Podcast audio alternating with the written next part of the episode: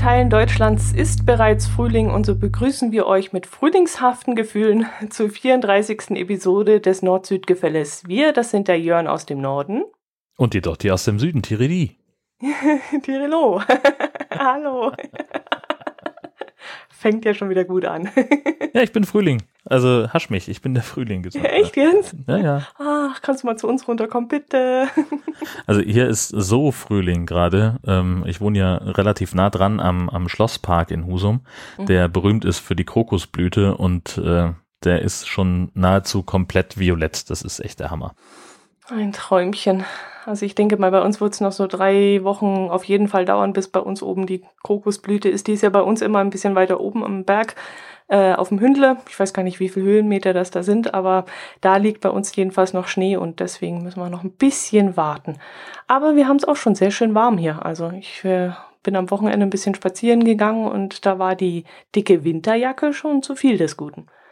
Ja, das hatte ich am Wochenende auch, dass ich, ähm, ich habe mein Fahrrad aus der Reparatur abgeholt und bin also wie üblich mit der Winterjacke hin und habe es dann äh, auf, dem, auf halber Strecke habe ich dann gedacht, so Mensch, eigentlich, also bist du jetzt mehr geschwitzt, als du normalerweise wärst, wenn du mit dem Fahrrad unterwegs bist.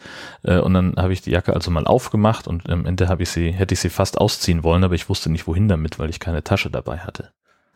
Hm, das ist aber auch tückisch, weil wenn du dann verschwitzt bist und dann ja. noch ein kalter Wind äh, noch da ist und, und vielleicht ein Ostwind oder so, der ist bei uns immer besonders knackig, dann äh, kannst du dir schnell was wegholen. Also da sei mal vorsichtig. Ja, natürlich. Ähm, aber trotzdem hatte ich den Impuls dazu. ja, äh, lass uns mal kurz noch beim Winterthema bleiben, denn da habe ich dieses Mal ein bisschen noch was mitgebracht. In der Zeitung habe ich nämlich gelesen, äh, du kennst das sicherlich. Es wird jedes Jahr von neuem geguckt, wo die meisten Sonnenstunden in Deutschland geherrscht haben. Mhm. Und äh, das reicht wohl den äh, Statistikern dieses Jahr nicht. Sie haben nämlich jetzt äh, noch was Neues wieder erfunden. Sie haben nämlich jetzt äh, die Plätze gekürt, wo die meisten Wintersonnenstunden in Deutschland sind.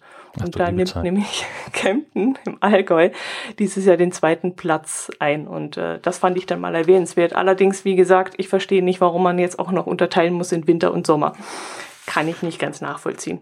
Naja, so muss ja, also wahrscheinlich hatten sie da noch Projektmittel übrig oder irgend sowas. Das Keine kann ja Ahnung, auch sein, dass sie noch Geld verbrennen mussten. Die Wetterstationen waren vielleicht äh, nicht richtig ausgelastet. Zu den Ergebnissen sind übrigens dann 1800, also 1800 Wetterstationen hinzugezogen worden und das Ganze wurde dann gemessen vom 1. Dezember 2016 bis zum 28. Februar. Also bei denen ist offensichtlich der Winter schon offiziell vorbei. Ja, der, der äh, meteorologische Frühlingsanfang ist ja, glaube ich, auch der 1. März, wenn ich es richtig im Kopf habe. Echt? Also das Was heißt, ist dann ja, der 20. März? Das ist der kalendarische Frühlingsanfang. Achso, das ist okay. Da gibt es so einen Unterschied und die differieren immer so um drei bis manchmal sogar sechs Wochen oder so, glaube ich. Mhm. Na, dann wird es genau das sein, was der Abstand ist, ja. Ja. Äh, hast du mitbekommen, wer der erste Platz äh, ist? Ja, das war ein Ort namens Balingen, Bronn-Haupten, wo immer das auch liegen mag. Ich habe keine liegt Ahnung. in Baden-Württemberg. Das ist gar nicht so weit weg von Stuttgart. Äh, da gibt es ein, ein sehr nettes kleines Heavy Metal Festival, auf dem ich mal ah. war. Das ist das Bang Your Head. Wahnsinn, da denkst du, der, der weiß nicht, wo dieser Ort ist und schon hat er wieder Erfahrung gemacht damit. Tjanu. Cool. Du bist halt rumgekommen. Mann von Welt. Richtig, ein reiner Weltmann. so, so, dann genießt du also schon die Krokusblüte in vollen Zügen. Ja, ähm, tatsächlich aber nur so halb, ähm, weil, also normalerweise führt mich meine Hunderunde ja immer in den Schlosspark, aber zur Krokusblüte geht das nicht. Weil nämlich unser Hund die Angewohnheit hat, ähm, die macht nur auf Grünes. Also einfach so auf den Weg ist ihr zu profan. und die muss also immer irgendwo auf eine Wiese gehen oder zumindest irgendwo, wenn, wenn irgendwo aus dem, also wenn es ganz dringend ist, dann geht auch mal ein Löwenzahn, der sich irgendwo durch ein paar Gehwegplatten durchdrückt. Aber es muss grün sein. Und zwar für, für sämtliche Geschäftsarten, die sie so drauf hat. Ähm, und das ist natürlich ein bisschen doof während der Krokusblüte, ähm, weil sie dann halt auch eben mitten auf die Wiese gehen will. Und dann muss ich ja hinterher und dann trete ich ja die Blumen platt. Und dann hat sie auch die, die Angewohnheit, nachdem sie gemacht hat, dann schart, dann gräbt sie manchmal auch noch so ein bisschen, mhm. schmeißt irgendwie noch Erde hinter sich. Und äh, das ist natürlich dann sehr, sehr blöd, wenn dann die ganzen schönen Krokusse irgendwie zerstört würden. Und deswegen nehmen wir jetzt immer einen anderen Weg für die Hunderunde. Und mhm. äh, ich muss dann halt auf dem Weg zur Arbeit so einen kleinen Schlenker machen, damit ich das noch mitkriege. Okay.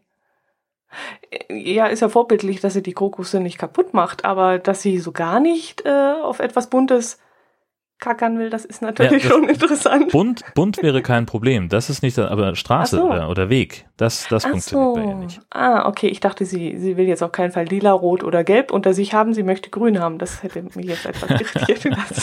was ich, was mich total verwundert, weil ich, also ich habe immer gedacht, Hunde sind farbenblind. Das heißt, eigentlich müsste sie also zumindest den, den farblichen Unterschied zwischen was Grünem und, und der Straße den müsste sie nicht ausfindig machen. Also geht wahrscheinlich um das Gefühl am Puschi oder so, keine Ahnung. Ich wollte gerade sagen, das wird nur das Material sein. Ja. Ich denke mal, wenn du die Straße grün anmalst, wirst du deswegen trotzdem nicht drauf machen. Ja, genau, richtig. Das, das wäre. ich weiß ja nicht, aber. Wäre super. Erstmal in so einem Eimer auf der Straße irgendwo so ein grünes Rechteck aufmalen, nur mal um zu gucken, was der Hund macht. genau. Oder auf dem grünen Fahrradweg oder sowas. Herrlich, herrlich. naja. Und sonst? Schon Vorfreude auf den Sommer und auf die Campingsaison zum Beispiel? Ach, ich kann mich kaum, äh, kann, kaum noch äh, zurückhalten. ich war ja jetzt am Wochenende ähm, bei unserem äh, Wohnwagenhändler, die hatten Frühjahrsmesse, wo sie also ihre neuen, ihr neues Sortiment ausgestellt haben, ihre neue Halle gezeigt haben, ihren neuen Verkaufsraum. Und äh, jetzt am kommenden Wochenende ist ein, ähm, äh, ja, so ein, ich weiß nicht warum, aber sie nennen es Neueröffnung von einem Markt, äh, Campingmarkt in, in Heide, wo ich arbeite. Ähm, ich bin deswegen so irritiert, weil es den schon fast anderthalb Jahre gibt und dieses Wochenende feiern sie Neueröffnung. Das ist so ein bisschen komisch. Mhm. Ähm, aber die haben extrem attraktive Schnäppchenangebote. Also da gibt's zum Beispiel so eine äh, Alu-Gas-Campingflasche für, ich glaube, 55 Euro. Und das ist echt günstig. Das stimmt, die sind ja normalerweise irgendwas um die 120 Euro, glaube ich, oder? Ja, genau. Mhm. Also hier, ich habe jetzt hier geguckt, es gibt hier verschiedene Bezugsquellen, unter anderem auch Baumärkte haben die äh, bei uns in der Stadt und ich möchte, glaube ich, wirklich so eine haben, seitdem ich mal den, den Gewichtsvergleich gemacht habe, denn so eine Aluflasche ist ja voll leichter als meine Stahlflasche. Das ist ja, das ist ja der Hammer. Mhm. Ähm, und hier im Baumarkt kostet die, glaube ich, 130 oder so. Und regulär kostet sie beim, bei dem Campinghansel, wo ich da drauf spekuliere, ich glaube auch so bei 120. Mhm. Und jetzt bieten sie die für 55 an. Das ist echt krass. Mhm, Toppreis, ja. Ja. Und, und die hast du jetzt gekauft oder den willst du jetzt am Wochenende? Nee, das ist ja erst am Wochenende. Aha, okay, gut. Das Aha. Blöde ist nur, dass ich am Donnerstag den Wohnwagen zum TÜV fahre. Und dann kann ich sie nicht gleich reinstellen. Also der, der steht dann, ja, also das ist ein bisschen doof. Ähm, der, ich fahre den Wagen am Donnerstag hin und dann kommt der TÜV bei der, bei dem Laden aber erst am Dienstag und nächste Woche habe ich kein Auto und ach, jetzt, es ist alles kompliziert. Ja, das klingt jetzt auch ein bisschen durcheinander. ja, vielleicht bin ich aber auch irgendwann auf den Kopf gefallen. ah, ja, bist du, habe ich schon gelesen. aber das wirst du nachher sicherlich noch erzählen. genau, richtig. So, dann steht also bei euch die, äh, der, na, dass der Wohnwagen wegkommt und erstmal hergerichtet werden muss, Kundendienst und alles gemacht werden muss.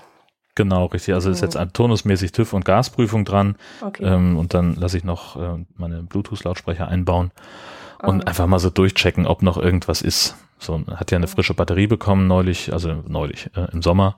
Ähm, und eigentlich müsste der top in Ordnung sein. Mhm. Ähm, wüsste ich nicht, was da jetzt noch, noch sein sollte. Der stand ja auch die meiste Zeit in der Halle und dann wird's jetzt halt blöd, weil ich, unser Hallenplatz ist uns gekündigt worden. Der neue Besitzer hat da was anderes mit vor und äh, deswegen müssen wir Ende März raus sein. Mhm.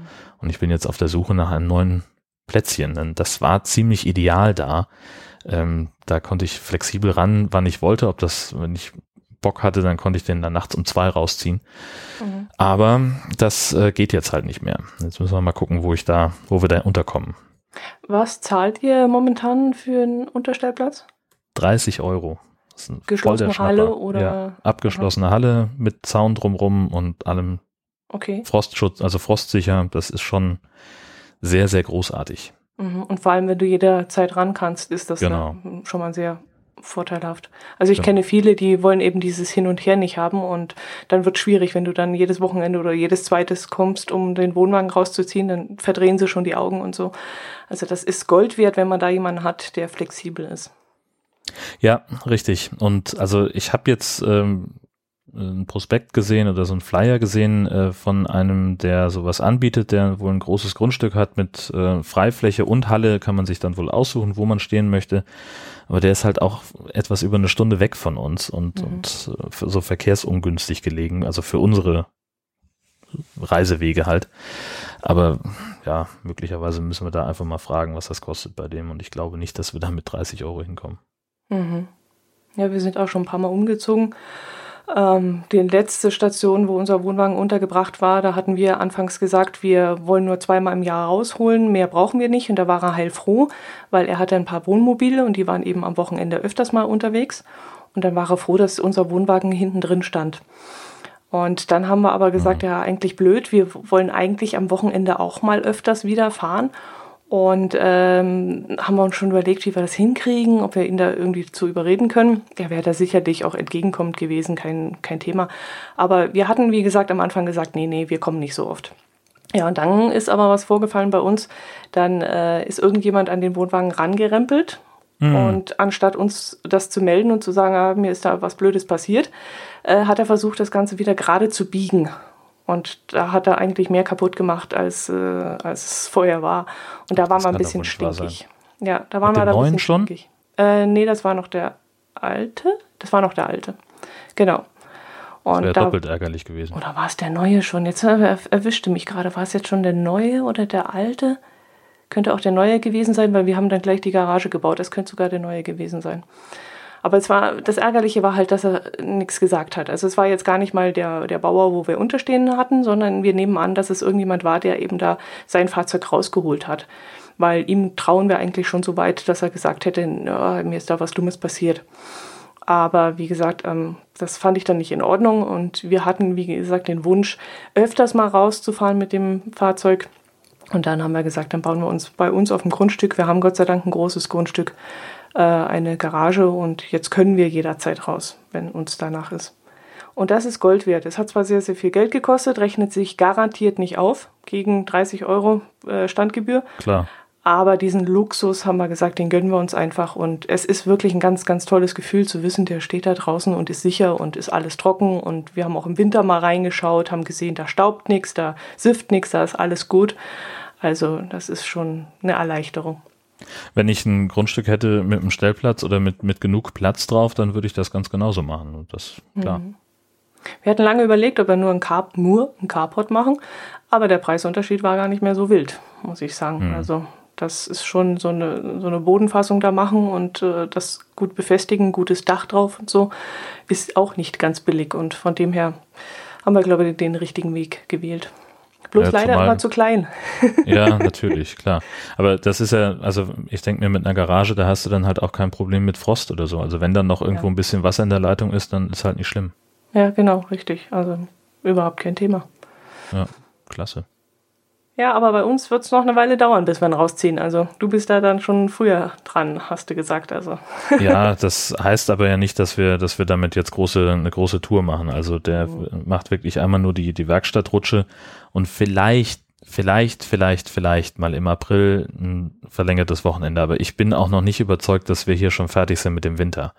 Ähm, letztes Jahr war es ja so, dass wir äh, gerade froh waren, dass wir die Sommerreifen drauf hatten und dann gab es noch mal drei Tage Schnee. Ich ja also das, das ging ja gar nicht. Und sowas zu haben, wenn du dann natürlich auch noch mit dem Wohnwagen unterwegs bist, wäre echt blöd. Na gut, dann Ja. müssten wir halt spontan verlängern. Das wäre dann doof. wäre ja saudoof, ja. ja, echt mal, ich würde mich so ärgern, verflucht. Ja, so über Ostern vielleicht. Ostern liegt ja dieses Jahr relativ spät. Das wäre doch eigentlich schon eine Option, da mal ein paar Mhm. Tage wegzufahren. Wenn meine Frau jetzt nicht gerade Pastorin wäre. Ach ja, das war ja das. Hm, richtig. Das, da ist Ostern halt ja, Ja. also rein, rein, also im Kirchenjahr ist Ostern ja fast wichtiger als Weihnachten. Ja, genau. Ne? Und dann, ähm, ja, wird's halt schwierig. Ja, stimmt. Trotzdem. Ich freue mich schon wieder drauf. Ach Gott, Ja, wieder wird da in super. meinem hübschen Bettel liegen und ah, schön. das wird, das wird großartig. Also wir haben ja so die anderthalb Touren sind ja schon fertig geplant und ähm, ja, doch, das wird, äh, wird ein gutes Campingjahr, glaube ich. Mhm.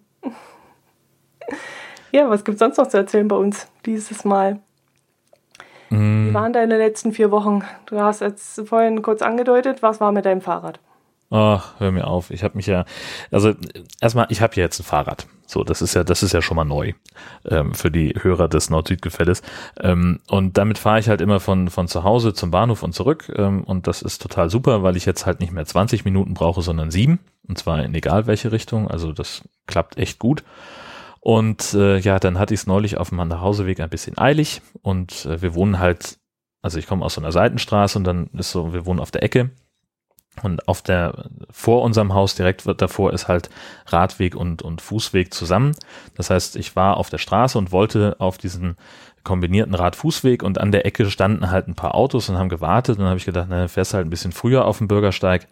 Ähm, hier ist ja der Bordstein abgesenkt und habe so einen kleinen Schlenker gemacht und wollte dann da drauf fahren. Und da war entweder der Bordstein nicht weit genug abgesenkt oder mein, mein, mein äh, Schlenkerwinkel nicht spitz genug. Und dann hat's mich halt zerlegt. Und da bin ich dann, ähm, also gefühlt einen Meter über den Bürgersteig geschlittert und oh. äh, habe mir das Knie aufgeschürft, die Hand verstaucht und ähm, mein rechter Fuß ist nahezu komplett blau. Mhm. Er ist übersät mit blauen Flecken ähm, und auch immer noch ein bisschen geschwollen, aber da ist halt, das tut halt nicht weh, sondern es sieht halt einfach nur wild aus. Mhm. Und ja, das, das, Fahrrad war halt ziemlich lediert. Also ich habe jetzt mir einen neuen Lenker machen, äh, anbauen lassen und die Lampe mussten sie austauschen, die Bremszüge waren gerissen. Mhm und noch so ein paar Kleinigkeiten. Also am, am, Gepäckträger war hinten so viel abgeschabt, dass es halt nicht nur der Lack war, sondern wirklich schon bis aufs Material runter. Der wäre mir also dann, hätte mir angefangen zu rosten. Und bei einem Fahrrad, das irgendwie drei Wochen alt ist, mhm. willst du das ja nicht. So, nee. also habe ich das gleich komplett machen lassen. Hm. Und was hat der Spaß dann gekostet? Die Reparatur 160 mhm. oder 170 und dann habe ich noch einen Helm dazu gekauft und dann war ich dann bei 220. Ich bin jetzt davon ausgegangen, dass du schon einen Helm auf hattest. Du hattest noch gar keinen auf, oder wie? Nee, da hatte ich Glück. Ah, Jan, das ist aber böse, ja. du. Na, ich habe das, das war halt so, so der Klassiker. Ich hatte früher mal einen Helm und äh, ich war der Meinung, ich habe den auch immer noch und habe deswegen mit dem Fahrrad nicht gleich einen Helm gekauft. Und dann habe gedacht, alles klar, der muss ja irgendwo im Keller sein in den Umzugskisten und da war er natürlich nicht. Im, mittlerweile bin ich mir relativ sicher, dass der mal, dass da irgendwie der Verschluss kaputt gegangen ist und dass ich ihn weggeschmissen habe, bevor wir umgezogen sind.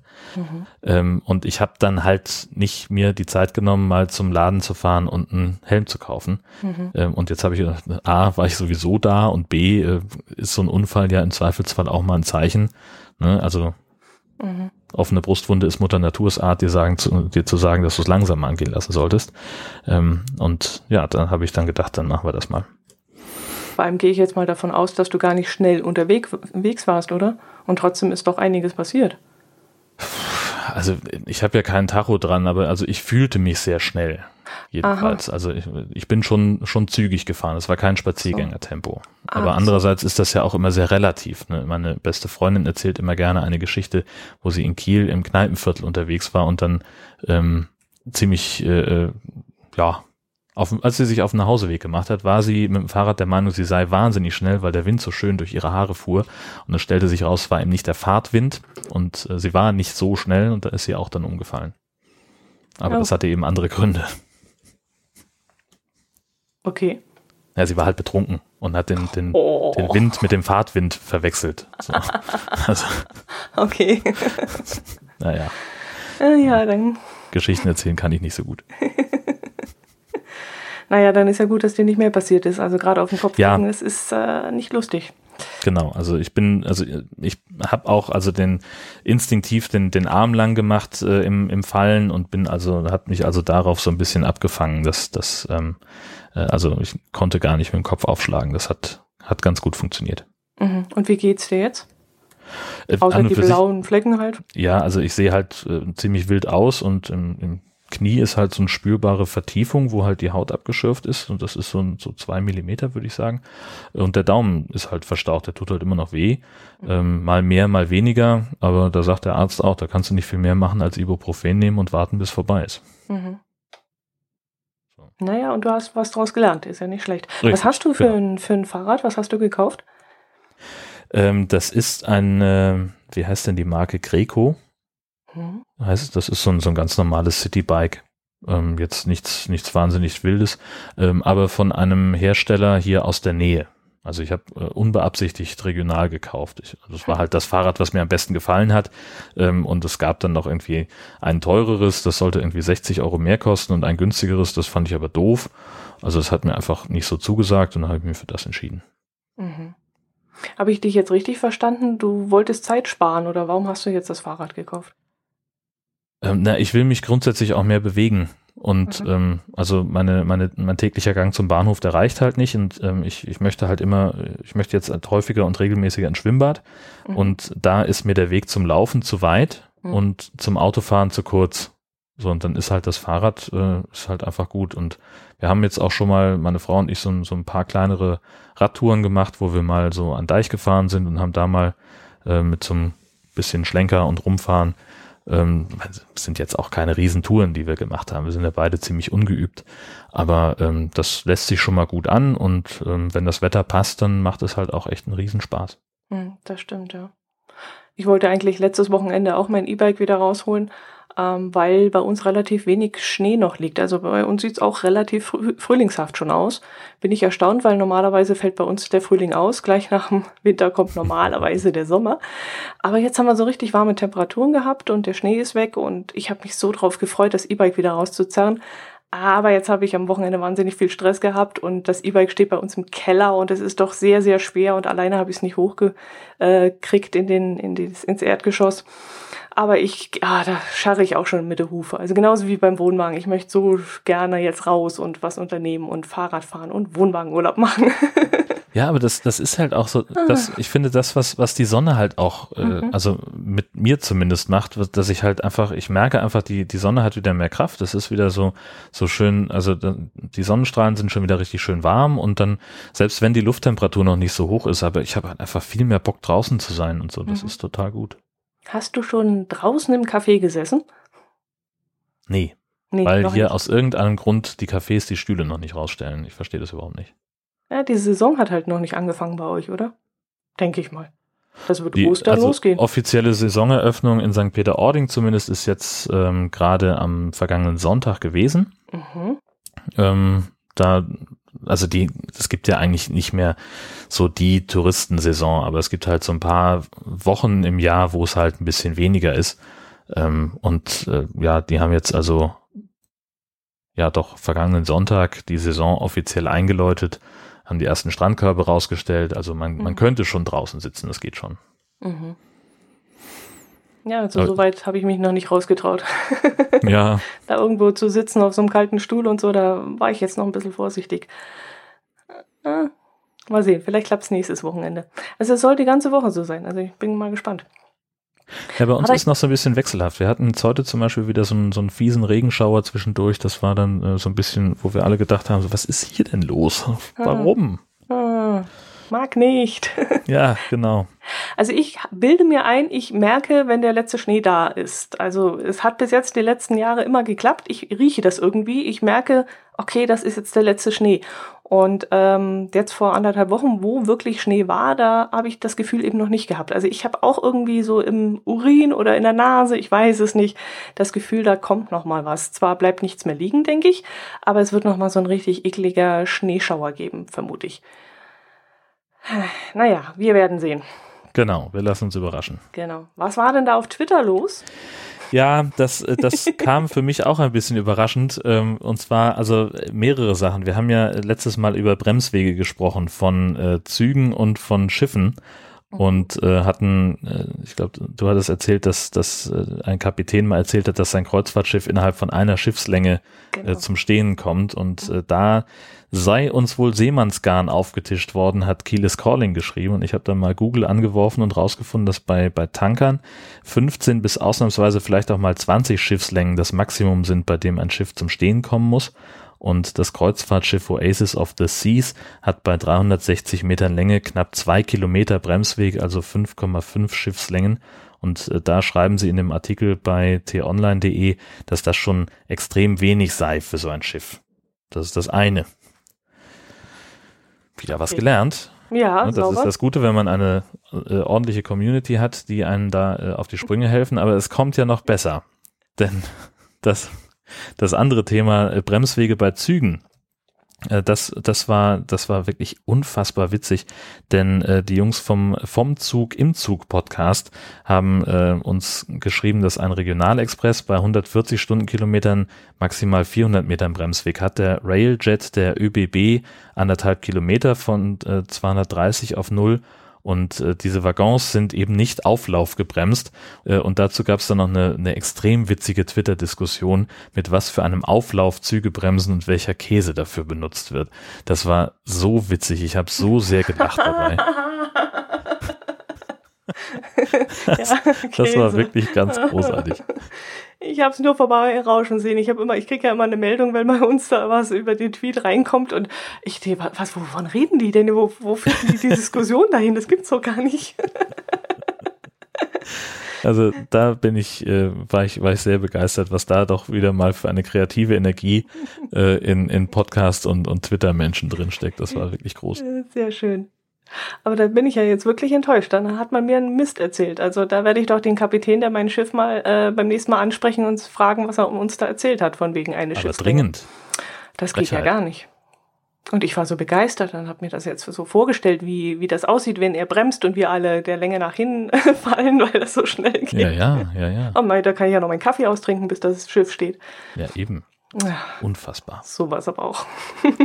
ja, und dann so musst du natürlich auch rausfinden, mit was für einem Auflauf so ein Schiff gebremst wird. Mit welchem Käseauflauf? Genau. Gemüseauflauf. Ach je, je, je, ganz schön verrückt die Leute da draußen. In der Tat, in der Tat, richtig.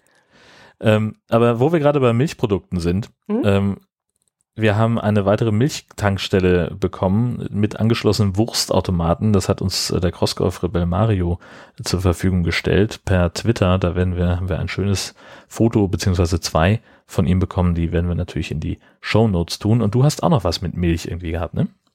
Äh, ja, ähm, und zwar die, wie heißt denn nochmal? Marina Lechleitner heißt die junge Frau, eine 20-Jährige aus Feisteneu. Die möchte nämlich bayerische Milchkönigin werden. Und jetzt war am letzten Wochenende bei uns in Oberstdorf eine Veranstaltung, da ging es um äh, Käse, da haben sich verschiedene Länder, also Italien war dabei, die Schweiz natürlich, Österreich und Holland und Deutschland und, und, und, und. Die haben sich getroffen, um eben ihre äh, Käsequalitäten zu vergleichen. Da sind wir wieder beim mhm. Käse. Und da ist die junge Dame schon mal hingefahren und hat sich da präsentiert, hat ein bisschen Werbung dafür gemacht, äh, dass sie eben Milchkönigin werden möchte. Sie ist äh, ähm, Konditorin ursprünglich und äh, hat aber eine Affinität natürlich aufgrund ihrer Herkunft mit Käse, mit Milch und möchte da auf jeden Fall Punkte sammeln. Jetzt wollte sie sich dort auch mit ihrer ähm, Vorgängerin treffen, die auch dort eigentlich sein sollte bei dieser Veranstaltung. Aber die hatte leider kurzfristig abgesagt und so konnte sie sich mit ihr leider nicht austauschen. Aber das Pensum, äh, das da so abgehalten werden muss als Milchkönigin, ist recht groß. Da stand nämlich in der Zeitung, dass rund 100 Termine pro Jahr auf die junge Dame dann warten. Und das finde ich doch mal recht knackig, wenn ich denke 52 Wochen. Ja, jede Woche ja. zwei Termine neben der Arbeit her kann recht knackig sein, denke ich mir mal. Ja, also. deswegen gibt es zum Beispiel in Dithmarschen zwei Kohlregentinnen. Zwei, dass die sich dann ein bisschen aufteilen genau, können. Die teilen sich dann auf. Ja, das ist nicht schlecht, ja. Ja, und da hast du halt, also ich glaube, die Amtszeit geht zwei Jahre und äh, es wechselt dann immer so abwechselnd. Also die eine ist, die, die neue kommt gerade ins Amt, dann ist die alte noch ein Jahr dabei und mhm. dann geht's immer so weiter. Und das ist mhm. natürlich ganz clever, dass die sich gegenseitig so ein bisschen einarbeiten und unterstützen können. Gibt es bei euch dann nur eine, also eine Rubrik, sage ich mal, oder gibt es da für Spitzkohl eine andere Königin als für Kohl oder Nee, so? es gibt, es gibt die, die Kohlregentinnen und die sind dann für alle Kohlsorten da. Ähm, und es gibt ja aber es ist so, so unfassbar viele ähm, äh, Königinnen und Prinzessinnen und so weiter. Also wir haben auch in ähm, Hohenlockstedt, glaube ich, wird die Pellkartoffelkönigin gewählt. Ach du meine Güte. Siehst du, da gibt es Unterschiede. Pellkartoffel ja, ja, genau. Da gibt es bestimmt eine normale Kartoffel auch noch. Keine die wird es auch irgendwo geben, richtig, ja, genau. Und äh, ein Kollege von mir ähm, hat mal mitbekommen, dass es ähm, dass das Fischbrötchen keinen offiziellen Repräsentanten hat und deswegen hat er sich äh, zum Fischbrötchenkönig wählen lassen und ist jetzt seine Majestät Jan Malte der Erste. Ach du meine Güte. Ja. Ich habe letztes Jahr irgendwie gelesen, da wollte sich jemand zum Weinkönig, glaube äh, wählen lassen, weil er gesagt hat, äh, die ganzen Majestäten bestehen ja eigentlich nur aus Frauen und er möchte eigentlich mhm. Weinkönig werden. Ich weiß, ich glaube, der war irgendwo von der Mosel. Also ja. da hat er recht. Ich meine, warum nicht? Natürlich, ja klar, eben. Oder? Also äh, warum, warum denn mit der Gleichberechtigung bei sowas aufhören? Ist doch super. Ja, genau. Ja. Aber kennst du die Aufgaben so, die die Herrschaften dann wahrnehmen müssen? Naja, also halt, äh, es, es gibt ja dann in der Regel, wo es, wo es eine, eine Regentin gibt zu irgendwas, äh, dann gibt es ja auch ein, ein Fest, das dieses Gemüse, das korrespondierende feiert. Ähm, also das heißt, die treten dann halt, äh, unsere Kohlregentin, die sind dann halt bei den Kohltagen äh, bei ganz vielen Veranstaltungen dabei, die sind natürlich mhm. auf der Grünen Woche. Ja, genau. Und dann gibt es noch irgend so eine Veranstaltung, wo sich dann alle ähm, irgendwas Königinnen Deutschlands treffen ach, was ist das denn noch? Da haben wir, haben wir auch mal irgendwann drüber, drüber berichtet äh, beim, auf der Arbeit, mhm. dass da, äh, da kommen sie dann alle so äh, auf äh, geballt zusammen und äh, dann hast du halt irgendwie 30 Weinköniginnen und, und vier Kartoffelköniginnen und weiß der Geier, was es noch alles gibt. Da gibt es bestimmt ein paar Kuriositäten zu entdecken, Mit was Sicherheit. wir jetzt noch gar nicht kennen. Genau. Was mich gewundert hat, dass die auch äh, äh, Schulbesuche machen das kann ich mir jetzt auch nicht ganz erklären, was das Interessante daran ist, dass man sich als Milchkönigin vorstellt in irgendwelchen Schulen. Naja, die sind ja Botschafterinnen auch für, für ihr Produkt jeweils und mhm. äh, was, kann ja sein, dass sie dann sozusagen äh, äh darüber versuchen, über das Thema Milch und, und Tierhaltung und weiß der Geier äh, mhm. vielleicht mehr Werbung für die Schulmilch zu machen, keine Ahnung, weiß ich nicht. Mhm. Naja, jedenfalls die letzte Allgäuerin äh, war vor über 24 Jahren Milchkönigin. Also es wäre mal wieder schön, wenn eine Allgäuerin da jetzt gewinnen Ach würde. So, jetzt, jetzt schnalle ich das erst. Also es geht, ah, okay, also das ist dann die eine Milchkönigin von ganz Bayern. Genau, richtig. Und da möchte sie ah. das Zepter übernehmen nach Weil, über drei, 24 ja. Jahren. Mhm. Ich habe nämlich jetzt so überlegt, so wie, also warum muss man da so, so eine Art Wahlkampf für machen? Denn ähm, manche äh, Königinnenämter sind halt auch einfach echt schwer zu besetzen. Also äh, das kannst du halt auch haben, dass sie dann irgendwie Schwierigkeiten haben, jemanden zu finden, der den, den Job machen will, weil es halt ja so anstrengend ist und weil es eben ehrenamtlich neben Beruf, Studium oder Schule laufen muss. Mhm. Ähm, aber ja klar, das ergibt dann natürlich Sinn, wenn es dann ähm, so viele Regionen gibt mit Milchviehhaltung und dann entsprechend eben auch genug Menschen mit Ambitionen. Ja klar. Mich würde vor allem interessieren, wie die Dame dann gewählt wird oder von wem sie gewählt wird. Das wird wahrscheinlich auch irgendwie Bauernverband sein, Milchwirtschaftsverband, Denk irgend sowas. Mal, ja. mhm. Vermutlich. Naja, dann drücken wir ihr mal die Daumen. Aber am Ende ist sie ja doch nur eine Marionette. Naja, okay. Willst du jetzt weiß, hin? Ich wollte auf die Stellenausschreibung der Polizei Flensburg hinaus. Hast du die möglicherweise gar nicht gelesen? möglicherweise, ja. ich habe mir gedacht, ich ah, lass mich schade. überraschen, was du mir für eine Geschichte erzählst. Großartig, also finde ich zumindest. Ähm, die Polizei Flensburg sucht einen Handpuppenspieler. Männlich oder weiblich für 38,5 Stunden die Woche. Hä? Einen Handpuppenspieler? Mhm. Genau. Wann könnte man einen Handpuppenspieler gebrauchen? Auf Veranstaltungen, wo Kinder ja. sind, in Krankenhäusern, in Schulen, um den Schülern beizubringen, wie man richtig Fahrrad fährt? Ich habe keine richtig, Ahnung. Richtig, der Verkehrskasper, ja klar. Ah. Okay. Genau, es geht um polizeiliche Verkehrserziehung im Vorschulalter und Wissensvermittlung und Verhaltenssteuerung zur sicheren Teilnahme von Kindern im Straßenverkehr. Ähm, da hast du eben dann, ähm, ja, da musst du halt ein bisschen was können. Zum Beispiel eine sozialpädagogische oder erzieherische Ausbildung, ähm, Theateraffinität, künstlerische Begabung, Belastbarkeit und, das ist meine Lieblingsstelle, die Fähigkeit, jedem Adressaten zu vermitteln, besonders vertrauensvoll und kompetent betreut zu werden. Das muss ich jetzt erstmal sacken lassen. Naja, dass, dass du halt eben, äh, äh, wenn du mit einem Ansprechpartner dich unterhältst, egal welchen Alters, dass der also das Gefühl hat, äh, da ist einer, der ist vom Fach, der, der weiß Bescheid, äh, der ist äh, mein, so, zu dem kann man aufschauen, das ist eine kompetente Person. Aber das sollten sie doch grundsätzlich haben, nicht nur bei Kindern. Ja, aber ich finde es halt schön, dass sie das da so explizit reinschreiben. Ah, okay. Ja, und dann muss man halt, dann ist man eben auch für ein vergleichsweise großes Gebiet zuständig, nämlich im Prinzip für das komplette nördliche Schleswig-Holstein.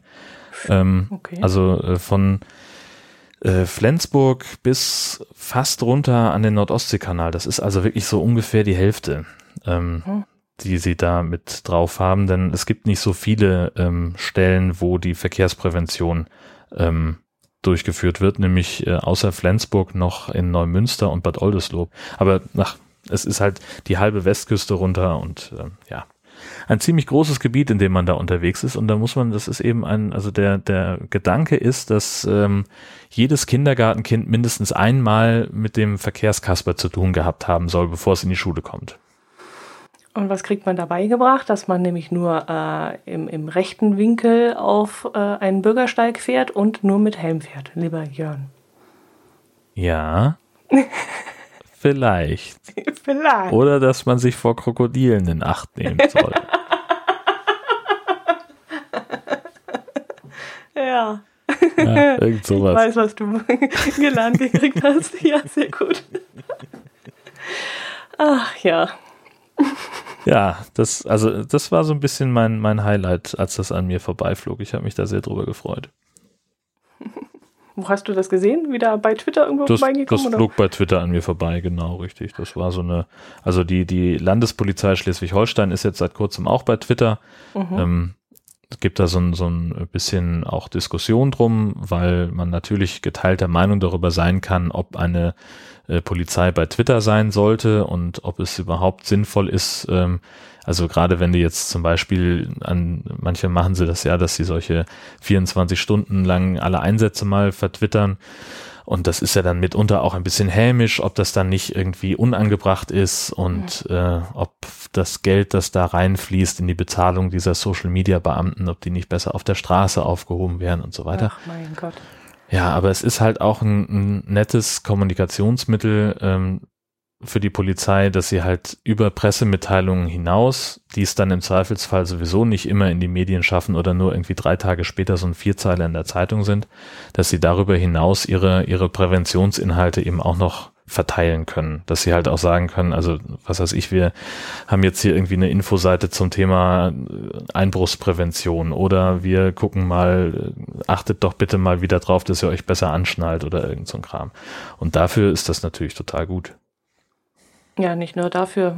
Ah, also wenn ich das damals, diesen Amoklauf in München verfolgt habe oder die kuriosesten äh, Meldungen durch Twitter durchgingen und dann aber die Münchner Polizei für Ruhe gesorgt hat, auch über Twitter und gesagt hat, jetzt mal langsam, das äh, ist alles nicht äh, richtig, was da durch die Medien geht oder durch die ja, Social Media, bleibt mal in der Ruhe, fand ich das auch nicht schlecht. Also ich ja, war auch der, also sehr begeistert davon. Die haben da einen, einen sensationellen Job gemacht. Ja. Ähm, der, der, also da waren, waren ganz viele Menschen sehr, sehr beeindruckt und äh, das hat, glaube ich, auch Vorbildfunktion für die Social Media Redaktion von ganz vielen Polizeipräsidien gehabt, ähm, wie sie da in München mit dieser äh, Krisensituation umgegangen sind. Und äh, ähnliches habe ich jetzt äh, vernommen. Wo war denn das da in äh, in Stuttgart oder irgendwo da in der Gegend ist doch auch irgendwas passiert, wo dann auch irgendjemand äh, bei Twitter schrieb, der Täter sei ein, äh, wo der, dieser eine Mensch in den, in die Eisdiele reingefahren ist. Mensch, was war, wo war denn das? Naja, kann, also keine Ahnung. Und da hat halt jemand geschrieben, das sei irgendwie ein, ein Ausländer gewesen mit, äh, und dass da Papiere gefunden worden seien und sowas. Und die Polizei hat halt geschrieben, nein, das stimmt nicht. Mhm. Ähm, und Darauf antwortete dieser Typ halt, ja, ich vertraue aber lieber meinen Quellen, bei den Medien wird man ja doch nur verarscht. Solchen Leuten ist dann natürlich nicht mehr ja, zu helfen, mehr aber zu helfen. die haben es zumindest versucht und das ist eben ein Kanal, wo man das eben versuchen kann. Und das finde ich, finde ich mhm. genau richtig und gut. Ja. Ja, und vor allem geben sie einen auch einen Einblick, gerade diese 24-Stunden-Aktionen, die da teilweise sind. Du siehst mal, wegen welchen Sachen sie eigentlich ausrücken müssen, was da hm. teilweise für Banalitäten sind. Irgendeine, irgendein Einkaufswagen, der auf der Straße, mitten auf der Straße steht und wir fahren mit einem Fahrzeug hin und solche Sachen. Also äh, unglaublich, wie viel Mist äh, passiert tagtäglich, wo einfach die Polizei aufgehalten wird. Und das mal zu sehen und ähm, ja, dafür ein Gefühl zu entwickeln, finde ich gar nicht schlecht. Also ich finde das eine super Sache und die paar Euro, die das jetzt kostet, diesen Social Media Menschen, der dann wahrscheinlich dann auch noch parallel die ganzen Polizeimeldungen weitergeben muss an, an Zeitungen und Rundfunk und so. Also das muss dann schon sein, finde ich. Ja, es tut ja vor allem nicht weh, finde nee. ich. Also da ist, also ich glaube nicht, dass ich, dass ich jetzt äh, darüber nachdenken muss, ob ich jetzt äh, irgendeinen vermeintlichen Notfall bei der Polizei melden kann oder sollte, weil ich Angst haben muss, dass ich dann vielleicht auf Twitter von denen verarscht werde oder so. Genau. Also die schreiben ja zumal auch nicht dazu, der Schasen hat angerufen, da ist das und das passiert, sondern das ist halt, das, die schreiben es ja sehr anonymisiert. Und von ja. daher, ja, ich meinte jetzt eher diejenigen, die dann gleich schreien, äh, da werden Steuergelder verschwendet wegen sowas.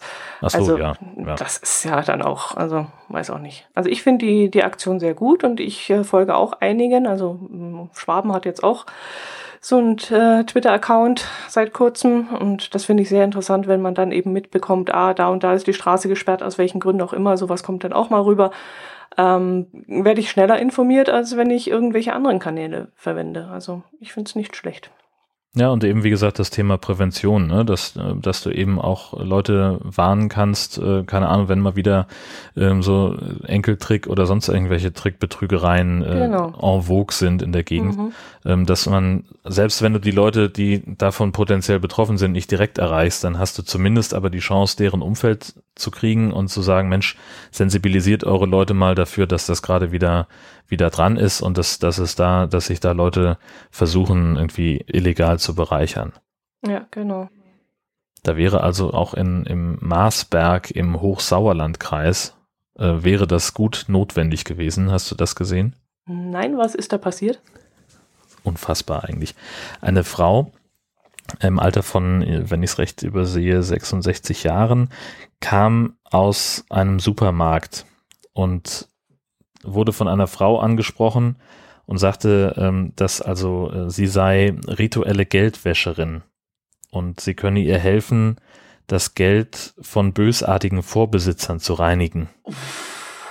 Und diese Frau ist also darauf reingefallen, hat sie, hat die Dame mit zu sich nach Hause genommen und die hat dann also rituell das Geld gereinigt und hat es äh, hat sie dabei aber auch abgelenkt und hat dann einen Großteil des Geldes in, in Handtücher gewickelt und so weiter und äh, hat sich dann auch wieder zu dem Supermarktparkplatz fahren lassen und erst als die Dame, die 66-Jährige, wieder zu Hause war, hat sie gemerkt, hey, Moment mal, hier fehlt ein vierstelliger Betrag.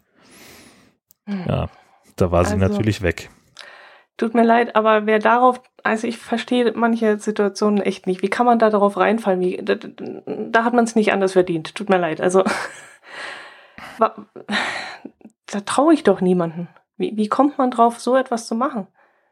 Naja, also das, ich, denke mir immer so, sowas, weißt du, wenn, wenn jemand irgendwie ein bisschen, bisschen alt ist und kann nicht mehr so gut hören Aber oder sowas, dann. 60. Ja, eben, dann, also dann fällt man vielleicht auf einen Enkeltrick rein oder auf eine verdammt gut gemachte äh, äh betrügerische Mail irgendwie. Also ich habe jetzt neulich bin ich fast drauf reingefallen, weil eine, äh, weil, weil da eine Mail kam äh, von PayPal, die, die angeblich fünf Euro verschenkt. Man müsste sich nur eben, äh, man müsste nur eben auf diesen Link klicken und äh, äh, sein, sein, ähm, und dann könnte man sich diese fünf Euro sichern und das ist natürlich totaler Quatsch, aber ich habe eben trotzdem fast draufgeklickt. Ich habe so im letzten Moment gedacht, warum sollten die mir Geld schenken? Mhm. Ähm, so, aber das ist halt,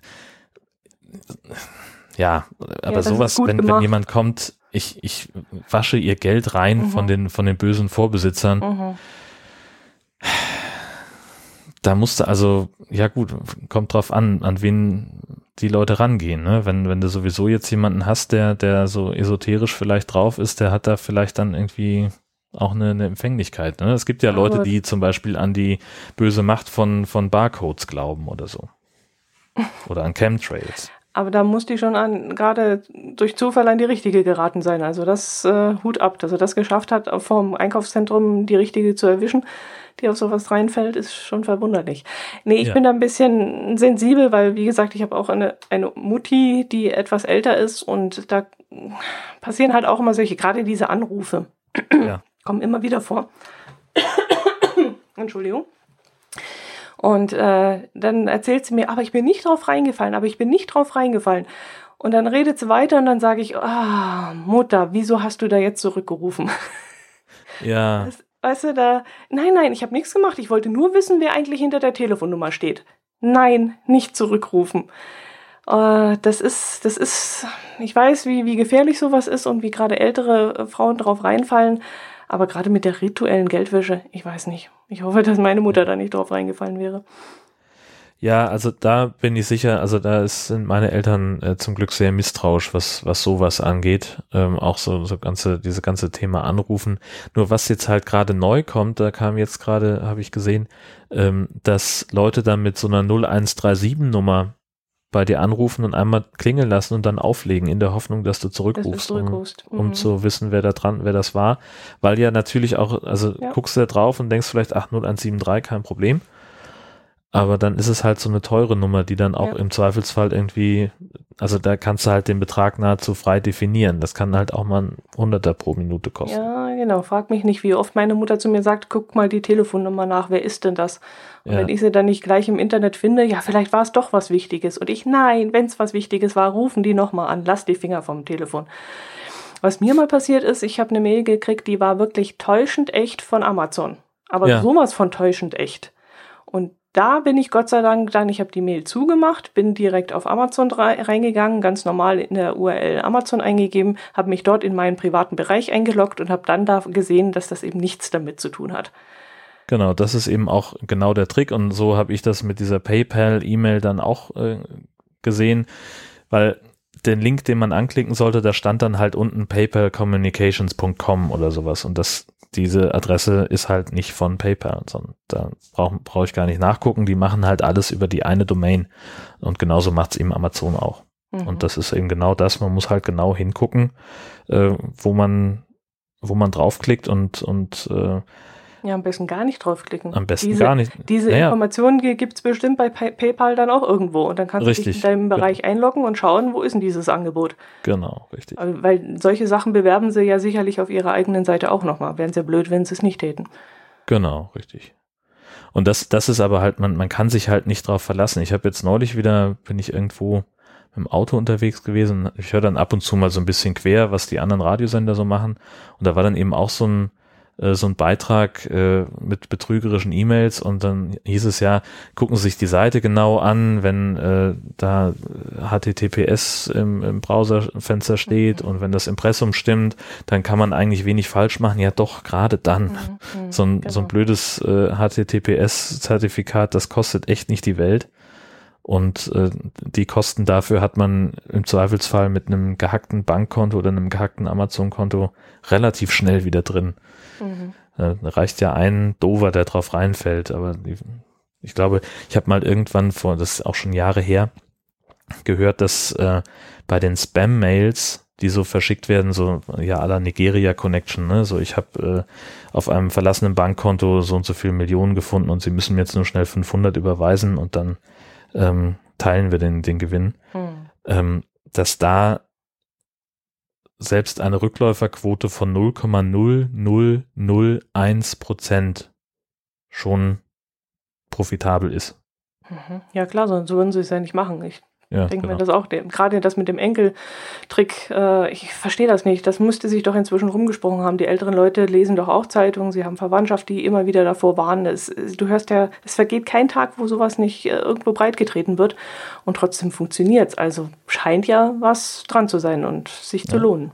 Genau, das ist jetzt war neulich bei uns gerade in der Presse, dass ein, nur ein äh, der der Bankmensch äh, dann als letzte Instanz gemerkt hat, dass da irgendwas nicht stimmen kann, weil nämlich eine Seniorin ähm, mit 38.000 Euro von ihrem Sparbuch abheben wollte, weil sich angeblich einer ihrer Enkel äh, ein, ein Auto kaufen wollte und äh, der Freund würde es dann abholen nachher und da wollte sie dann zu Hause sein, deswegen soll er sich bitte beeilen. Und da hat er gesagt, Moment mal, haben Sie Ihren Enkel nochmal angerufen deswegen? Und konnte das also im letzten Moment äh, verhindern und äh, die haben dann halt äh, die Polizei einfach zum Treffpunkt geschickt, wo der das abholen sollte und äh, dann ging es relativ schnell, aber da findest du natürlich auch nicht die Hintermänner, ne? Das ist ja auch inzwischen einigermaßen ähm, bekannt, äh, dass das irgendwie aus Osteuropa gesteuert wird, so richtig Callcenter-mäßig, mhm. ähm, wie diese Enkeltrick-Geschichten läuft, laufen. Etwas ähnliches habe ich auch in der Zeitung gelesen. Da hat der Taxifahrer verhindert, dass die Frau zur Bank fährt und dort äh, Geld besorgt. Weil ja. sie nämlich, äh, sie wollte zur Bank fahren, hat sich dazu ein Taxi genommen und hat dem Taxifahrer dann erzählt, warum sie unterwegs ist zur Bank. Und da hat der natürlich gleich, äh, bei dem sind die Alarmglocken losgegangen und da hat er gesagt, nee, nee, das machen wir nicht. Wir fahren zuerst zur Polizei und klären das, ob das äh, seriös ist. Und dann ist er mit der Frau zur Polizei und dann hat sich wirklich herausgestellt, dass das auch ein Trick war. Wie klärt man das denn? Ja, weil die so, dann ja, gut, darauf gekommen sind, dass das so ein typischer, ja, so ein typischer äh, Trick ist, wie er immer wieder vorkommt, äh, wo nicht stimmen kann. Aber es gibt offenbar immer noch Leute, die auf sowas reinfallen, ja. Verrückt. Ist das jetzt der Punkt, wo wir wieder ganz unten sind mit der Laune? Scheint so zu sein, ja. Kommt der nicht immer am Schluss? Wir haben doch noch ein bisschen was, oder? Nee, eigentlich. Nee. Also, Achso, du hast mehr. es wieder geschafft. Unser Running Gag, dass wir es ja. immer schaffen, an, am Ende der Episode irgendein äh, ein trauriges Thema unterzubringen. Mensch, ja, genau. Verrückt. Da ist die Luft vielleicht bei uns raus und deswegen passiert das immer. Ja, wahrscheinlich, wahrscheinlich. Lass uns noch schnell über die Eulen sprechen, dann, dann ziehen wir die Stimmung wieder hoch. Ja, genau, Gandalf. Yay! Ich yeah. war nämlich, ich habe eine die Eulenfrau besucht dienstlich, äh, war mit dem Ü-Wagen in Hohenweststedt und äh, das ist eine Heilpraktikerin, die Tiertherapie mit Eulen anbietet und das ist so cool. Hä? Okay, jetzt erklär mal, was macht die? Also die hat drei Eulen. Ja. Ähm, ein, äh, eine Weißgesichtseule, Gandalf, ähm, dann einen Chaco-Kauz namens Radagast und eine, einen europäischen Uhu namens Saphira. Und äh, dann kam, also die kommt zum Beispiel in Altenheime oder auf, auf Demenzstationen mit äh, ein oder zwei dieser Tiere oder man kann sie eben auch besuchen ähm, und dann hält sie einen Vortrag über die Eulen, erzählt da ein bisschen was und dann kann man sich eben mit den Tieren beschäftigen und kann sich, kann die streicheln und, und ähm, kann sich die auf den Arm setzen lassen. Und das ist tatsächlich ähm, sehr beeindruckend, wie, wie ruhig und entspannt diese Viecher sind und die gucken dich mit diesen riesigen gelben Augen an und du fährst sofort runter und, und bist sofort einigermaßen stressfrei. Also so ging es mir zumindest. Okay, also das, was man mit Shetland-Ponys machen kann und mit irgendwelchen Hunden, das macht die Frau mit diesen Eulen. Genau. Ich wusste gar nicht, dass man die anfassen. Darf man die dann anfassen? Ja, ja. Streicheln? Ja, ja. Die Schon? kann man streicheln und die sind ganz, ganz lieb und, und total entspannt. Okay. Ähm, und ein Kollege von mir, der halt mit war auf dem, vom Ü-Wagen, ähm, der hat sich nicht so richtig dran getraut und er sagt mhm. ja, nee, wenn du Angst hast, dann geh mal weg, dann mach's mal anders und halt immer den Zeigefinger an den Schnabel. Und dann hat die, hat diese Eule halt so ein bisschen nur so, so dran geknapst einfach. Also so einfach, so, als, mhm. als würdest du jemanden einfach nur anfassen. Und das, das war eigentlich kein, kein Zubeißen oder so, sondern es war halt einfach so, was ist das denn hier? Ähm, mehr so ein bisschen spielerisch.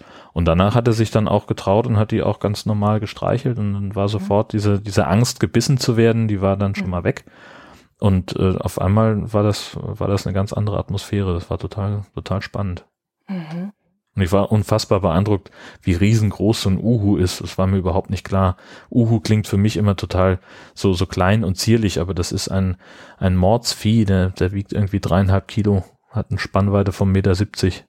Mm, und, ein Meter siebzig. Mhm. Und auf der Homepage steht, äh, dass zum Futter gehören unter anderem auch Rehkitze und kleine Füchse. Also wenn in freier okay. Wildbahn jetzt natürlich. Ja, schon klar, trotzdem. Ein Riesenvieh mhm. dann. Aha. Ja, genau. Aber die fliegen, also nee, die werden dann nicht fliegen, frei fliegen. Die werden dann halt zu Hause ihr, äh, ihre Möglichkeit haben zu fliegen und dann werden sie da auf dem Arm von der Frau irgendwo hin transportiert und dort können sie dann oder, oder lässt die die Viecher auch fliegen. Während dem Vortrag. Na, also so im, im Dorf äh, und, und in der Nachbarschaft hat sie die halt so äh, buchstäblich an der Leine, also da ist mhm. dann halt so, so, so ein Lederband am, am Bein befestigt mhm. und da ist halt so eine Schnur dran, da kannst du halt festhalten, mhm. dass die eben nicht wegfliegen, mhm. ähm, weil auch die kleinen Eulen, also die, die, dieser kleine Gandalf, den ich da auf der Schulter habe, äh, der wiegt 240 Gramm, aber auch der macht im Zweifelsfall eine Katze tot. Okay. Und das ist natürlich nicht gerade zuträglich für die Nachbarschaft. Mhm. Also ähm, lässt sie die eigentlich im, im Dorf nicht fliegen und fährt dann höchstens mal mit denen raus an Waldrand oder irgend sowas, wo es ungefährlicher ist. Und ähm, nee, also ansonsten sitzen die halt in der Voliere.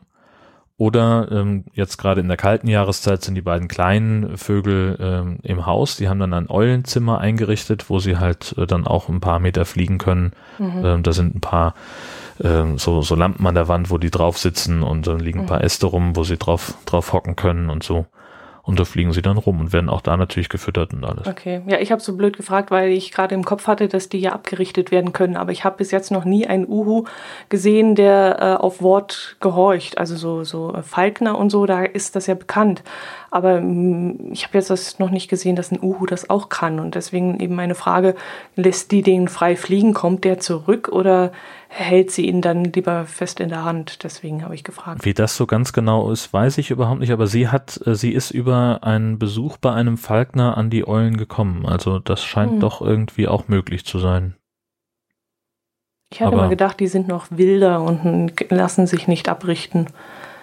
Aber gut. Mhm. Naja, also ist, gefühlt würde ich sagen, das kriegst du eigentlich ja fast mit jedem Tier hin, dass du ähm, das sich, sich zähmen lässt, zumindest, also was sich an den Menschen gewöhnen will, ähm, dass du eben mit, mit, äh, mit Futter und ein bisschen äh, ja, und positiver Bestärkung kriegst du ja doch eine ganze Menge hin.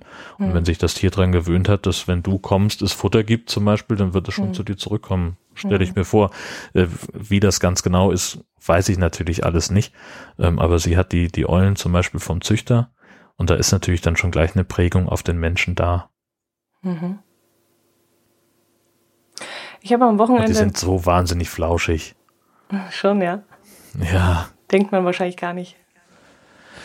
Ja, also äh, die, die Federn, klar, ja, so gut, am Bauch Federn sind schon. natürlich weich, aber ähm, dass es, dass sie so flauschig und so weich sind, da, damit hätte ich nicht gerechnet. Hm, schön. Ja, das hab, war sehr cool. Ich habe am, am, Wochenende habe ich mich wahnsinnig geärgert. Ich habe äh, Biathlon geguckt und äh, immer in der Vorschau irgendwie, was das Abendprogramm noch so bringt. Ich, ich, weiß jetzt nicht, ob es ZDF war oder irgendein anderer Sender. Haben sie mal in der Vorschau gesehen, äh, gezeigt, dass es da eine Spielshow gibt am Abend und dass da, da hat man halt gesehen, dass da ein Pinguin durchs Studio läuft und irgendein Seehund oder irgend sowas. Und da bin ich echt sauer geworden, weil ich mir gedacht habe, was bitteschön hat ein Pinguin oder ein Seehund in einer Spielshow verloren? Da, ja. da habe ich mich echt aufgeregt, weil ich das eben nicht nachvollziehen kann. Ich gerade so Delf mit Delfinen schwimmen oder mit so äh, ist vielleicht auch nicht ganz toll, aber da verstehe ich den Sinn noch dahinter. Aber warum man in einer bescheuerten Fernsehsendung irgendwelche Pinguine über das Parkett laufen lassen muss, das habe ich nicht verstanden. Hat mich geärgert. Ja, das ist auch komisch, das stimmt aber das, nicht, das war, kannst du ja mit im Prinzip auf alles ausdehnen, ne? dass du halt sagst, also warum, warum muss man Wildtiere einsperren in, in Zoos oder eben auch in so einer Voliere, wie die äh, Eulenfrau es halt macht. Also natürlich ist das auch ein bisschen, bisschen grenzwertig. Ne? Ja, könnte man jetzt wirklich diskutieren. Die begründen es ja, ja, immer damit, dass sie die Arten erhalten, dass sie äh, die Leute äh, sensibilisieren, um eben das Interesse zu wecken und zu sagen, hier, da ist eine, da sind Tiere, die schützenswert sind, da muss man was tun. Ja, natürlich. Aber ich glaube, es ist schon wesentlich besser geworden, gerade in den Zoos.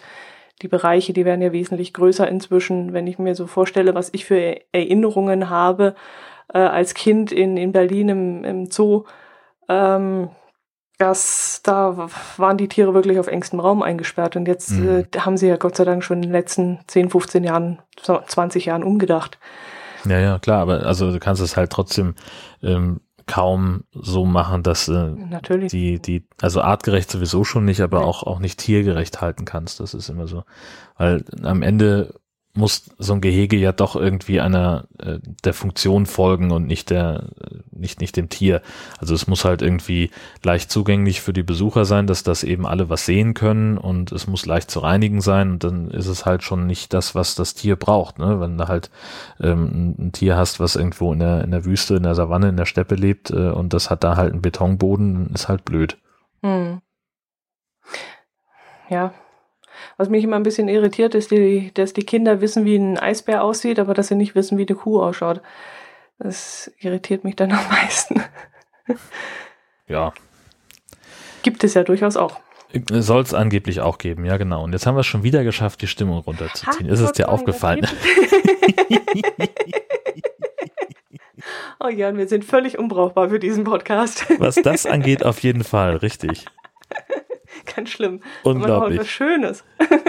Haben wir neue Twitter-Follower? Haben wir. Zwar nicht äh, sehr viele, aber auch über die freuen wir uns natürlich sehr. Da ist zum einen mal podstock.de ähm, sicherlich bekannt. Apropos, fährst du hin dieses Jahr, Podstock? Ja, ich habe mir mein, mein Ticket für Podstock äh, gerade diese Woche gekauft. Cool, sehr schön. Alle drei Tage oder wie machst du es? Ähm, ich werde möglicherweise sogar schon am Donnerstag anreisen, steht aber noch nicht ganz fest. Cool. Dann wünsche ich dir viel Spaß. Wird bestimmt Danke. lustig. Ja, da bin ich überzeugt. Jo, den nächsten kann ich nicht aussprechen. Kannst du mir da helfen? Ich habe die Liste noch gar nicht gefunden. Also ganz unten, runterscrollen. Oh, Ach, da macht doch eine tolle äh, Arbeitswoche. Pragelmam. Pragelmam, ja, habe ich ja auch.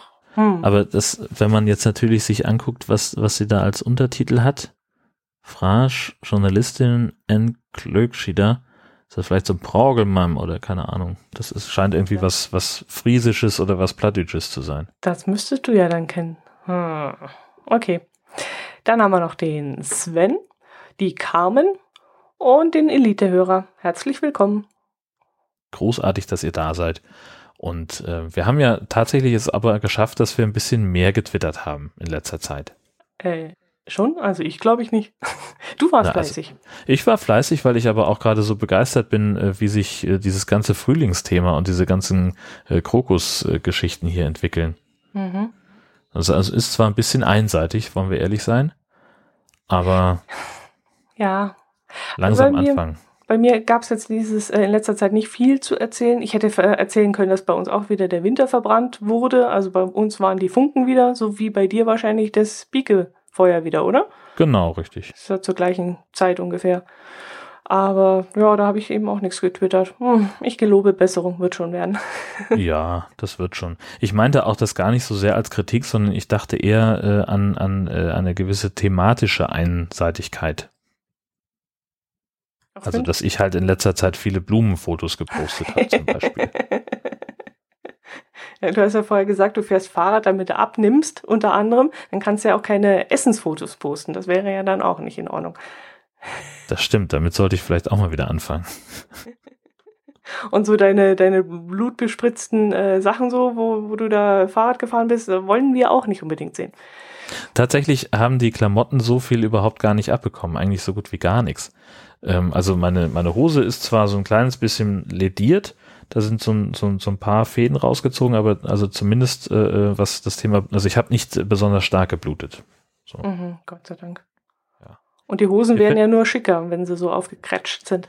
Ja, die müssen ja auch so, so einen Riss am Knie haben ja, heutzutage. Ja. Ne, dann, äh, aber die Frage ist halt, will ich wirklich wie ein 15-jähriges Mädchen durch die Stadt laufen? hm. Oder werde ich da vielleicht komisch für angeguckt? Andererseits könnte ich so möglicherweise auch einen Trend beenden, ne? wenn das schon bei den, bei den alten, dicken Männern angekommen ist, das Thema Hose kaputt am Knie, äh, dann wollen die das vielleicht auch ganz schnell einfach nicht mehr. Ja, aber äh, was hast du gesagt? Alte, dicke Männer sind kaufkräftiger. Vielleicht äh, kann die Mode dann sich dorthin entwickeln. Ich weiß es ja nicht. ja, super, genau. Ach Gott, schön, dass du drüber lachen kannst. Ist schon schlimm genug, dass dir was passiert ist, aber Hätte ja noch mehr passieren können. Gut, dass ich werde ja hier am laufenden Band ver, verhundepiepelt am zu Hause. Das ist ja, äh, man gewöhnt sich ja ganz schnell dran. Das habe ich auch mitgekriegt, ja, dass deine Frau dich ein bisschen aufgezogen hat. Ja, die ist ja jetzt auch bei Twitter und dann äh, muss ich mir da einiges anhören, gerade wenn ich, wenn ich mein Leid bei Twitter klage. Das oh, dann brauchst du bestimmt noch ein paar Follower, da werden wir doch was machen können. Übrigens war sie sensationell in dem Vortrag, den sie gehalten hat, da dieses, ähm, wie heißt das? Predigt-Slam. Ja, sensationell. Mein Gott, habe ich das gerne gesehen. Ist das noch online? Ja. Ähm, das ist, glaube ich, äh, also es, es, ist immer so ein bisschen schwierig. Also es ist ja auf der auf einer öffentlich-rechtlichen Homepage und da gibt es eben diese Depublizierungspflicht, die die Verlage herbei lobbyiert haben. Und ähm, da gibt es eben zwei Fristen. Die eine ist sieben Tage, das ist für für tagesaktuelle Berichterstattung und die andere ist 30 Tage äh, für alle anderen Sachen. Und äh, also ist könnte jetzt sein, dass es gerade noch so eben online ist, aber dann halt nicht mehr lange. Das ist sehr schade. Mhm. Und ich äh, überlege noch oder ich, ich ja, versuche das noch, dass ich das irgendwie retten kann, ähm, dass wir es vielleicht irgendwie auf, auf meinen Blog stellen können oder sonst irgendwie was. Mal gucken. Das ähm, schön. Ähm, das ist doch, ähm, das hat sie richtig gut gemacht. Also um das einfach zu erklären für diejenigen, die es, die es nicht mitbekommen haben, ähm, meine Frau ist ja äh, in der Ausbildung zur Pastorin. Und äh, es gab hier vor kurzem einen Predigtslam anlässlich des 500-jährigen Reformationsjubiläums. Hat sich die Kirche gedacht, lass mal was Cooles machen. Ähm, und da haben sie einen Gottesdienst gefeiert, ähm, in dem nicht eine lange Predigt gehalten wurden, wurde, sondern fünf kurze. Und äh, die, äh, dass also fünf Pastorinnen und Pastoren da ein, ja, eine Predigt geschrieben haben, die kurz war, also unter vier Minuten und alle zur gleichen Bibelstelle und es sollte eben jeder einen etwas anderen, einen kreativeren, einen, einen künstlerischen Ansatz vielleicht sogar finden, äh, um sich mit dieser Bibelstelle auseinanderzusetzen und äh, meine Frau hat äh, diesen Wettbewerb sozusagen gewonnen, denn das, äh, also eigentlich sollte es ja keine Gewinner geben, aber äh, einer muss halt einen Preis mit nach Hause nehmen, das war sie in dem Fall. Ähm, und das war eine, eine fantastische Atmosphäre, das kam leider in dem Fernsehbeitrag auch gar nicht so richtig raus. Da wurde halt äh, geklatscht und gejohlt und ähm, das war einfach, es war, durfte auch gelacht werden und das war so richtig das, was ich unter Gottesdienst feiern verstehe. Und das war eine richtig tolle Geschichte, ähm, die von vorne bis hinten einfach super funktioniert hat. Das war richtig cool. Ja, ich habe es mir dann auch angeschaut, da hat es das ja auch irgendwie vertwittert und habe ich es mir dann abends mal angeschaut und ich fand das wirklich sehr, sehr schön, was sie da gemacht hat. Ich hatte zwar so ein bisschen die, den Verdacht, dass sie ein bisschen aufgeregt war, mhm. aber sie hat das trotzdem mit so viel Kraft und so viel, man hat ja geradezu den Spaß daran auch angesehen, das jetzt äh, so zu, zu performen, also so rauszubringen, das war wirklich schön. Doch. Ja, Genau, das hat, äh, also ja, nervös waren sie alle, ähm, also die haben alle äh, gezittert, aber sie halt auch besonders doll. Ich kann mir auch nicht vorstellen, dass sie den Zettel wirklich benutzt hat, um da was abzulesen, denn ich kann mir, ich glaube einfach nicht, dass sie das erkennen konnte, was da drauf steht.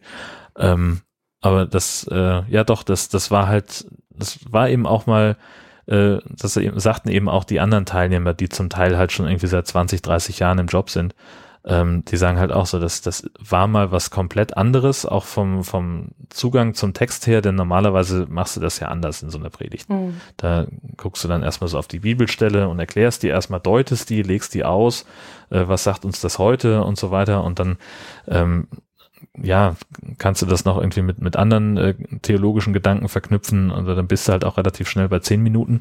Mhm. Und äh, es sollte halt ja auch eben explizit sehr unterhaltsam sein. Mhm. Das war ja eben auch der Anspruch, denn nur wer unterhaltsam predigt, bekommt den lautesten Gesang und das war das, das äh, Abstimmungsformat. Es wurde eben nicht über Applaus abgestimmt, sondern darüber, wie laut mitgesungen wurde.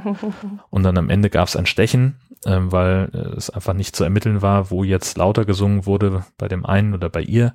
Und dann sollten also, wurde mit Aufstehen abgestimmt und dann war es ein, war es auch wieder ein knappes Ergebnis, aber das fiel dann zu ihren Gunsten aus. Mhm. Also ich fand äh, in der Kirche selber ihre Rede äh, mit wesentlich mehr Emotionen. Äh, du hast es ja dann hinterher, glaube ich, nochmal mit ihr zusammen aufgenommen. Und da fand ich die Rede dann in der Kirche wesentlich, ich weiß auch nicht, das war so packend. Das, das hat mich ja, mitgerissen und, und das habe ich dreimal und dann bin ich erst auf den Text äh, irgendwie mm, aufmerksam geworden. Also ich habe erst deine Frau beobachtet, wie sie das darüber bringt und war ganz begeistert und dann dachte ich mir, äh, jetzt sollte ich auch mal zuhorchen, glaube ich. und dann habe ich mich ja. nochmal auf den Text eingelassen und okay, da kann man jetzt äh, unterschiedlicher Meinung sein oder unterschiedlich deuten. Aber ich fand, fand die Art, wie sie da das rübergebracht hat, fand ich wirklich toll. Also da wünscht man sich wirklich mehr Menschen, die ja, die das so rüberbringen können. Ja, und das ist natürlich auch was anderes, ob du jetzt hier irgendwie in der Podcast-Kemenate stehst und das ja. äh, ins Mikrofon liest oder ob da irgendwie 500 Leute vor dir sitzen mhm. ähm, und da diese, diese doch ganz besondere Atmosphäre eines Gottesdienstes dann ähm, um dich herum wabert. Ähm, das, ja, aber also ich, ich war ja auch fürs Radio da, ich habe da auch einen Beitrag drüber gemacht, aber ich habe den, ähm, also ich kriegte mein Mikrofon nicht so nah ran ans Rednerpult, dass der Ton in Ordnung gewesen wäre und deswegen habe ich es also vom, vom Kirchenlautsprecher abgenommen und das hat ganz furchtbar gescheppert mhm. und, und übersteuert und das klang einfach nicht schön. Und dann haben wir dann gesagt, Mensch, äh, wenn sie sowieso da ist und den Text sowieso da hat, dann nehmen wir es halt nochmal so auf. Mhm, mh.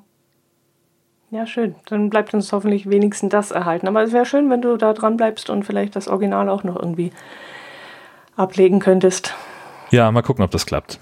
Jo. Wollen wir noch auf die Kommentare eingehen? Haben wir den Kommentar bekommen? Das, äh, mm, einen Kommentar von Marco. Immer deutlich besser aufgestellt, als ich das bin in der Übersicht. Jo, dann würde ich mal vorschlagen, ich lese mal vom Marco vor. Moin, ihr beiden. Das war wieder eine sehr schöne Folge von euch, die ich eben im Fitnessstudio auf den Ohren hatte.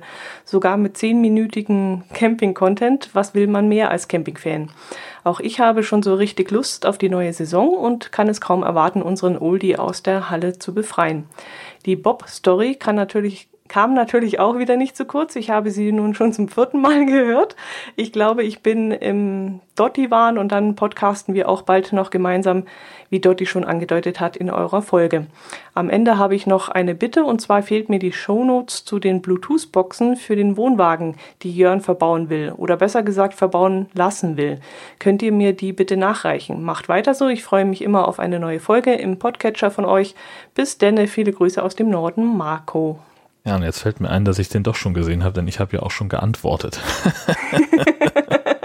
also ja. doch auf den Kopf gefallen. Wow. Mm, muss ja. ja, also äh, dann auch an dieser Stelle nochmal, ich habe die, ähm, die Herstellerseite in den Shownotes ergänzt und äh, unter Markus Kommentar habe ich dann auch noch einen, ähm, einen Link zu Fritz Berger, dem, dem Campingbedarfsladen gepostet, äh, wo man die eben auch direkt bestellen kann. Bei Fritz Berger waren wir auch demnächst. Äh, kriegen wir ja mhm. jedes Jahr diesen, diesen Gutschein, wenn man eingekauft hat. Ich weiß nicht, ob du das auch hast, wenn man da ja, ähm, ja, Kunde ist und die Kundenkarte hat, da kriegt man prozentual einen Gutschein und äh, wir hatten auch wieder einen bekommen und dann habe ich gesagt, ach komm, lass uns mal gucken. Ich bräuchte noch so einen äh, Windstopper fürs Fahrradfahren. Dann sind wir da hingefahren und äh, haben uns so ein bisschen umgeguckt, äh, natürlich auch wieder Lust gekriegt, sofort den Wohnwagen rauszuziehen, mhm. wenn man da langläuft. Und äh, ich habe da zwar nicht großartig was gefunden, aber für unsere mögliche Fahrradtour hatte ich äh, ein paar Handtücher entdeckt. Das sind besonders dünne, besonders saugfähige ähm, Handtücher. Und ich habe dann zwei Duschtücher gekauft, ein bisschen größere. Oh, ich weiß gar nicht, ich glaube so 70 auf 1,50, also richtig schöne große Tücher sind das. Und wenn man die einrollt, dann sind die vielleicht wie so ein kleiner hm, Brotzeitdose oder so, nur noch ganz, äh, ganz klein zusammengerollt.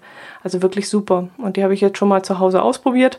Die sind auch sehr, sehr, sehr saugfähig und bin ganz begeistert davon. Und die werden wir dann auf unserer Fahrradtour, auf unserem, ja, unsere, unserem Urlaub, den wir planen, dann mitnehmen. Die nehmen nicht so viel Platz mit weg. Ja, das ist ja ganz wichtig, natürlich. Mhm. Aber immer wieder schön in den Campingladen gehen und gucken.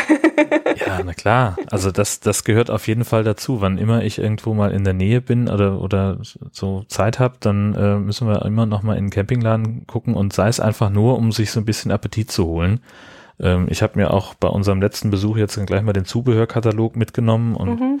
mal sehen, was da dann wieder drin ist und ach, hm, hm, hm, hm, hm. aber ganz häufig denke ich mir, nein, das brauchen wir eigentlich nicht, denn wir haben ja. es ja so also unser, so. ja, also viele Sachen haben wir. Mhm. Und äh, bei ganz vielen anderen Sachen denke ich mir so, ja, okay, was, wie hoffentlich wirst du es benutzen? Und das ist immer so, so mein, mhm. meine Herangehensweise an neue Anschaffungen. Ich versuche immer äh, dann zu gucken, der Preis pro Benutzung, mhm. der ist ja der entscheidende. Also wenn mhm. etwas jetzt, weiß ich nicht, ein paar Schuhe zum Beispiel, das kostet meinetwegen 120 Euro, aber dafür trage ich sie halt auch ein halbes Jahr täglich. Mhm. Und dann ist der Preis pro Benutzung halt relativ klein. Aber wenn ich jetzt eben für, keine Ahnung, 100 äh, oder, oder sagen wir 20 Euro irgendwas einkaufe, das ich eben nur einmal benutze, ist der Preis pro Benutzung relativ hoch. Mhm. Und so versuche ich mir das immer dann selber auszureden, dass ich irgendwelchen Quatsch kaufe, aber es klappt nie. das ist eine interessante Sache. Das könnte ich mir auch mal ausprobieren, ja. Also ich schlawenzel immer ewig um irgendein Produkt herum und äh, brauche sehr lange, bis ich es dann abhake. Ähm, ich habe mich jetzt ein bisschen anmachen lassen von den beiden Jungs vom Camping Caravan Podcast. Die hatten von so Schraubheringen erzählt, ja. die man mit dem Akkuschrauber in den Boden schrauben kann. Und das fand ich irre praktisch, weil mein Herz allerliebster sich doch ab und zu quält, äh, wenn er da mit diesem Gummihammer versucht, die Heringe in den Boden zu bekommen und dann irgendwie ein Stein unten ist oder so. Und mhm. er die eben die Heringe nicht richtig reinkriegt. Und dann bin ich natürlich gleich freudestrahlend hin und wollte ihm erzählen, oh, stell dir vor, was die empfohlen haben, das wäre doch auch was für uns. Und dann sagt er, ja, dann muss ich einen Akkuschrauber mitnehmen. Ja, überhaupt kein Problem, weil mit dem Akkuschrauber kannst du ja auch die Wohnwagenstützen runterkurbeln. Ist ja, ja. dann auch nochmal praktisch. Ja, dann ist er so ein bisschen schwammig geworden und hat so überlegt, ja, das könnte vielleicht gar nicht schlecht sein.